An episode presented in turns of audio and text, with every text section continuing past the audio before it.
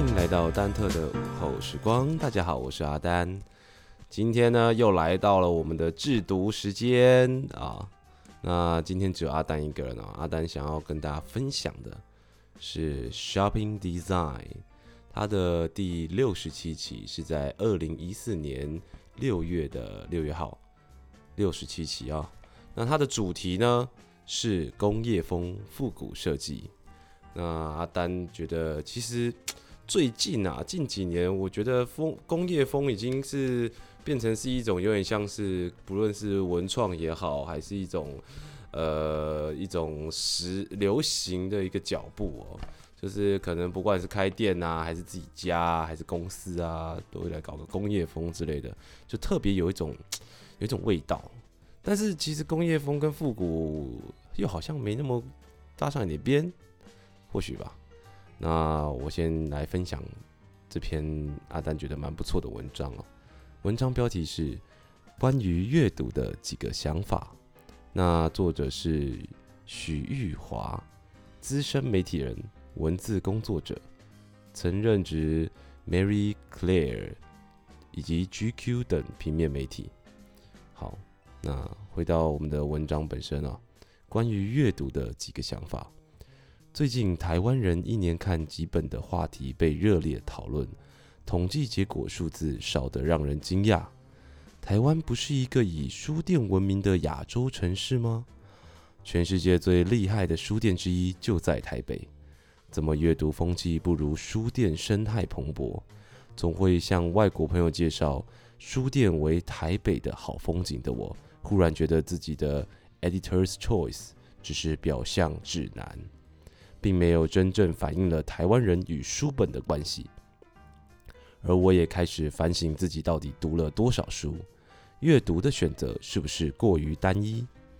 网络上也同时流传着一则德国人读书习惯的文章，标题是“一种习惯改变一个民族”，里头陈述的正好与这个话题对比。文中阅读成就国家实力的观点。或许无法套用在每个国家，不过的确，生活在德国的日子里，读书这件事是我强烈体验到的两地文化差异。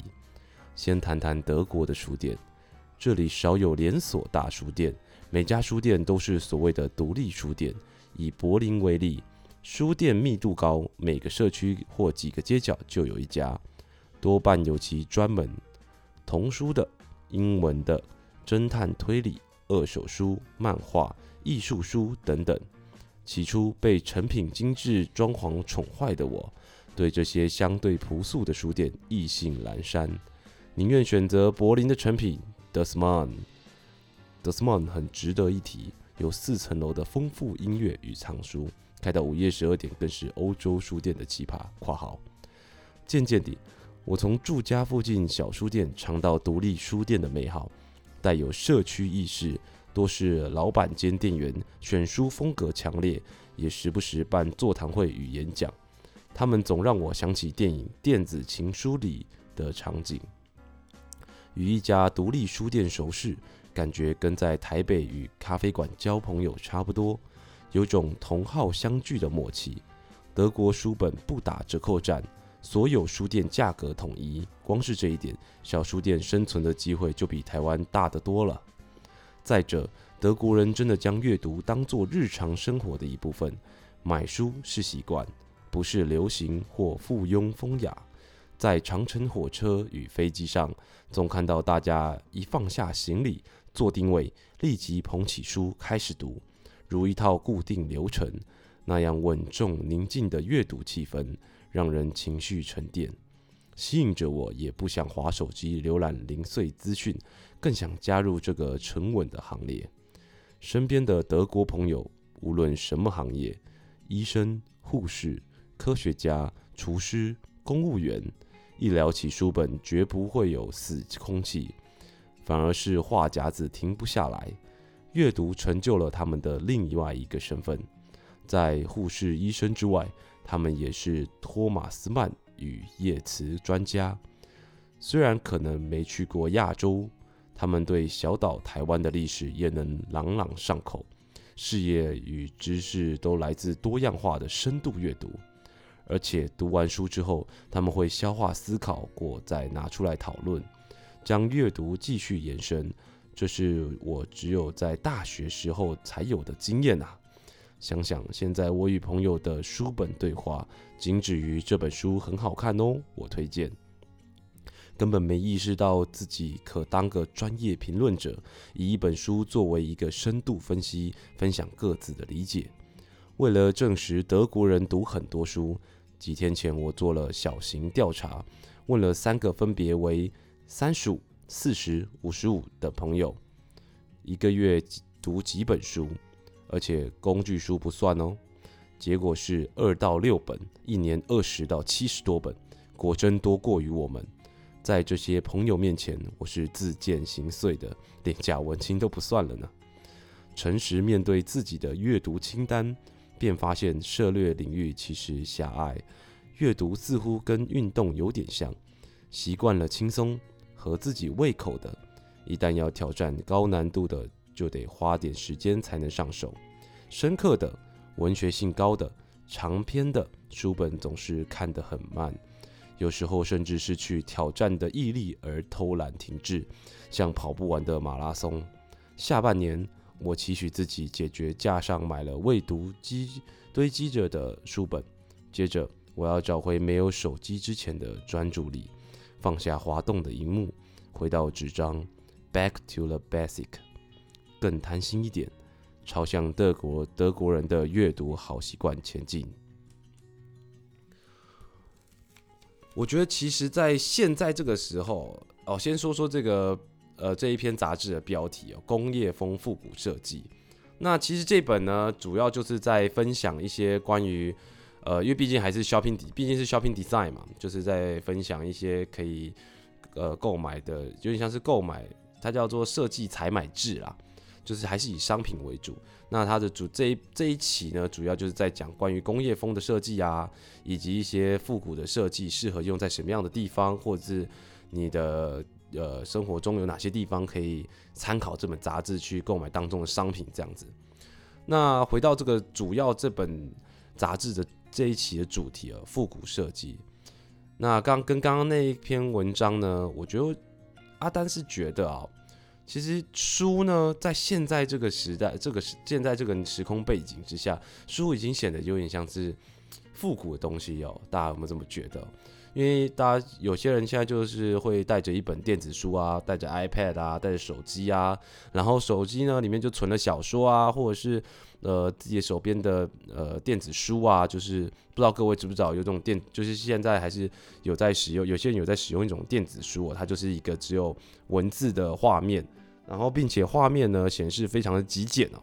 然后用起来呢，听说哦，我有个当兵的时候有个学弟哦，他就是使用这种电子书，然后大力的推荐我，虽然我最后还是没买了。对，然后呢，就是对于书这个东西，阅读哦，阿丹是觉得读的，就是最近阿丹也是觉得自己读的书实在是不够多。就是会发现常常会有一些词穷啊，然后会有一些呃生活上的不方便啊，但是当然也没有说到占大多数了，但是还是有一些为这种感觉很明显啊。所以这时候我就突然在觉得说，哎，那我是不是该开始重拾书本了？最近阿丹又买了两本书，可是到现在连一页都还没碰。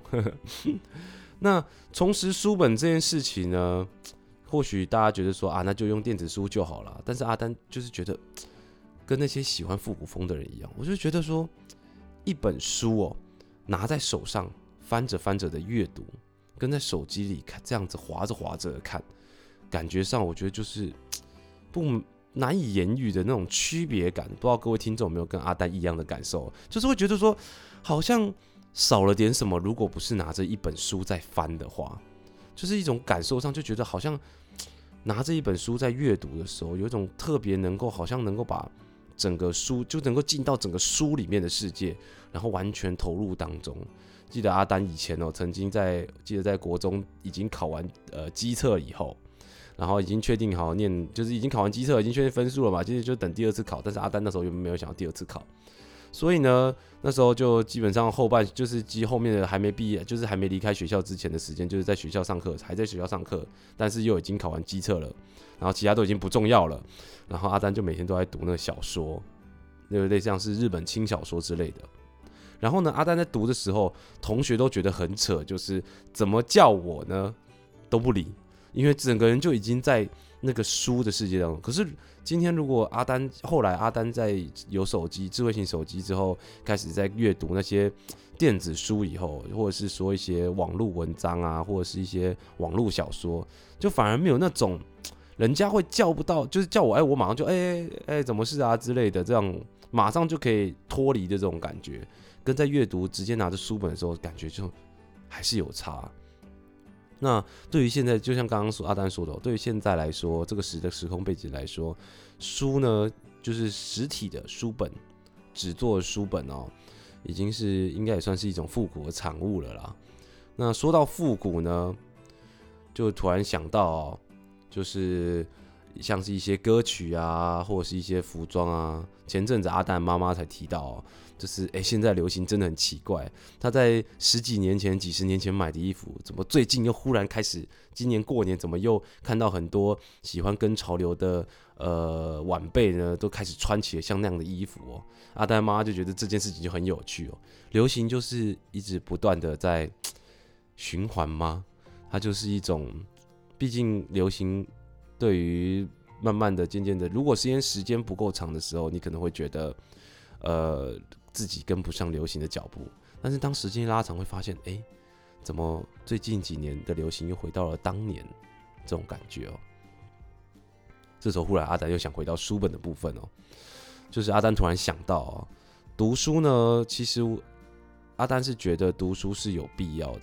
他不当然不是说啊，一定要是怎样念什么样的书，其实就是一个念开心的啊，念的书越多，阿丹发现有些人书念的很多。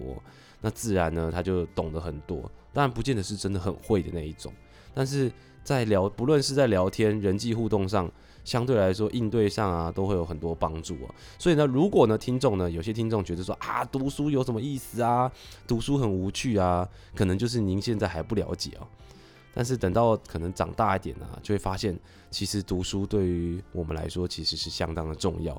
其实重点就在于，阿丹是觉得不管读什么书都好。就是不论是漫画，漫画你读漫画书，就像前阵子很红的《鬼灭之刃》，你读漫画书，你就能跟上同才的话题。那你读小说呢，就会增添一些你的文艺气息。那你在读一些诗诗呢，或者是一些古文呢，你可以增进了解以前的历史时空背景、历史啊这些等等的哦，其实都能够让自己增广见闻。那像刚他们像刚文章里面提到的德国人哦，我觉得就是很值得效仿的部分。就是他们一一就是花了很多时间在读书哦，但他们自己事情也有做好，而且他们书店又很多，像阿丹也常常去成品啊，但是其实目的都不是为了买书，都是为了买一些精品啊。我想不知道有没有很多听众跟我一样，有的务必在下面留言加一啊。对，那其实成品也是一个不错的选项，但是像刚那位作者所提到的一些比较具有特色的或者是个人的小书店哦，其实里面会有时候可能会找到一些。符合个人特殊特别喜好的书本哦，那可能一摘下去啊就回不了头了。这样，那说到书，说到复古呢，阿丹就觉得很想要跟大家聊一聊，就是借这个机会跟大家聊一聊，就是一些复古的音乐啊。对，那但是在聊复古音乐之前，阿丹突然想到，在另外一本 Shopping Design 里面，阿丹有发现一篇很有趣的一个文文呃创作了。它算是一个图文创作。那它这一期呢，如果大家有兴趣的话，可以去找这一期哦。这一期呢是也是在讲跟复古有关的。它叫它是第三十三期，在二零一一年的八月号，三十三期哦。它的主题是八零年代让人怀念的设计、建筑、电影与音乐。八零年代不知道对大家来说会不会太久远哦？那时候啊，阿丹都还没出生哦。可是阿丹却很喜欢听那个年代的音乐哦。不过有些一些呃国外的知名的音乐，就是呃很有名的一些歌手啊，或者是很多人的呃很多人的算偶像吗？也都是在那个年代就是很红哦。那阿丹看到这一篇觉得很有趣哦，可以跟刚刚那个复古以及工业风设计的那一个主题去做一个连结的，是一篇叫做《我的八零年代》哦。忽然就开始又要念文章了，不知道大家准备好了没有？好，那这一篇呢，则是一个作者叫做恩佐，他是图文创作者，作品屡获好评，曾获得成品金石堂。最佳图文书以及金鼎奖年度最佳图画书，著有《海豚爱上热咖啡》等等的作品哦。那他的这一篇文章主题叫做《我的八零年代》。我的周杰伦带我去鹿港小镇，我的蔡依林让我看见一样的月光。后来的小虎队和少年队唱了同一首歌，金瑞瑶和郭书瑶都会摇，也都成了女神。迈克·杰克森在格莱美领奖的时候还是黑的，他不知道没有狗仔的年代，其实大家都是白的。乔治男孩与乔治麦克还站在柜子的门边，辛蒂·路波和马丹娜却开始大步向前。我曾经蠢的以为木兰飞弹很 A，但比大雄聪明了以后，还是得不到任意门。看着恶魔的新娘长大的女孩，很多后来都成了恶魔。没看北斗神拳的男孩，现在更迷恋肌肉。九五乐府是当年的 YouTube 要付钱的，MSN 与 Facebook 得牵电话线也得付钱，所以大家往往只说重点。只有圣主如的时代是简单的，蜘蛛网出现后，没人再能记住主播的名字。不能选总统的时候，大家都得爱国；可以选总统的以后，大家也只准爱国。课本上控诉着日本占领了我们的土地，但我们的灵魂同时被日本占领。课堂上控诉着老共只吃香蕉皮，现在终于来跟我们买香蕉了。八零年代我消化吞噬着时代，现在 iPhone 到底出到第几代？我们一定得更新。你看，就连诸葛亮。也改变了。阿丹真的觉得这篇文章很有意思哦，因为《鹿港小镇》是罗大佑的歌，他就是在八零年代的时候出，非常的红哦。那不知道各位听众有没有听过？那这周杰伦呢，则是在九零年代的出来的歌手，而蔡依林跟周杰伦他们这些都是同期嘛。那一样的月光，不知道各位听众知不知道他是谁的歌呢？哦，我想大家应该都知道哈，就是苏芮的歌。后来的小虎队和少年队，不知道大家对红蜻蜓有没有熟哦？小虎队唱的红蜻蜓，我想很对于很多八零年代的朋友们或者是听众呢，都倍感怀念。而且阿丹呢，在国小时候呢，毕业歌曲居然还是唱红蜻蜓的，意不意外？阿丹回想起来还真是觉得很意外。虽然阿丹不知道金瑞瑶是谁哦，但是郭书瑶确实当年摇了之后也就变成女神。可是其实。啊，说到郭书瑶，就觉得其实阿丹还蛮佩服郭书瑶的，因为从当年只会摇，到现在成为了成为了一个拍戏非常非常厉害而且非常用心的一个演员。真心是觉得人只要肯努力，有梦想，其实都是有希望、有机会的。而 Michael Jackson 就是大家曾经大家都以为他去漂白，殊不知他其实是得了皮肤病，所以其实。这整篇文章里面就是贯穿了，也不是文章，整篇图文的作品呢，就是贯穿了八零与九零年代哦。就觉得阿丹就觉得，其实复古除了流行之外，除了一些，除了呃，除了衣服啊，除了建筑啊，我觉得还有一个就是音乐哦。阿丹其实非常喜欢老歌的一个人。那阿丹自己的歌单里面有几乎八呃，已经有九成都是老歌。就是会特地开一个老歌歌单这样子，但是为了呢，有些朋友，因为阿丹有些朋友也没有那么喜欢听老歌，因为只有阿丹喜欢听老歌而已，所以有些朋友呢就没那么爱听八零年代的歌啊，就喜欢听九零后的歌，所以阿丹还是当然还是有抓一些啦。但是阿丹其实平常都是在听八零年代的歌哦，像什么齐秦啊、罗大佑《鹿港小镇》啊，或者是苏芮啊，然后还有像是姜育恒啊等等很多很多，还有。一些就算是现在拿出来讲，可能大家还是记得的一些歌手。八零年代的歌跟九零年代的歌，其实阿丹觉得最大的区别就是相对比较没有一个规律哦，就是八零年代歌比较比较要怎么讲呢？没有要赞的意思哦，但是就是单纯的就是觉得说，在比较老的歌，当你在看那些歌词的时候，会觉得有一种深度的感觉，一种呃，你也需要细细品味，每一次听或每一次去看那歌词的时候，你都会有不一样的感受。其实就如同。你在看书的时候，其实大家很常，可能有些人啊，或者是有些朋友看完一本书呢，他可能就不会再看第二遍。但其实更常听到很爱念书、很爱读书的朋友，他们会说同一本书他可以翻好多遍，然后每一次看、每一次感受都不一样。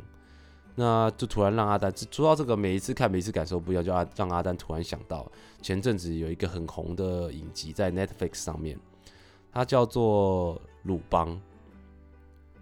那他叫 Lupin，亚森罗平，哦，不是鲁邦，对不起。亚森罗平呢，它是一部最近前阵子刚出的一个很红的、很红、蛮红的一个，算是法剧，法国人拍的电影，全程都是法文，然后有当然有中文中文字幕了。那里面呢，男主角呢，就是他从小时候就在看亚森罗平。而且他都看同一本，因为他爸只有给他那一本，他重复看着同一本。别人就问他说：“哎，你一直都看这一本书，都不会觉得腻吗？”他的女朋友也问他：“都不会腻吗？”他就说：“每次看，每次获得的都不一样。”所以，不论是音乐也好，或者是室内设计、装主、建筑也好，亦或者是呃服装穿着品味也好，或者是文化也好，其实复古哦。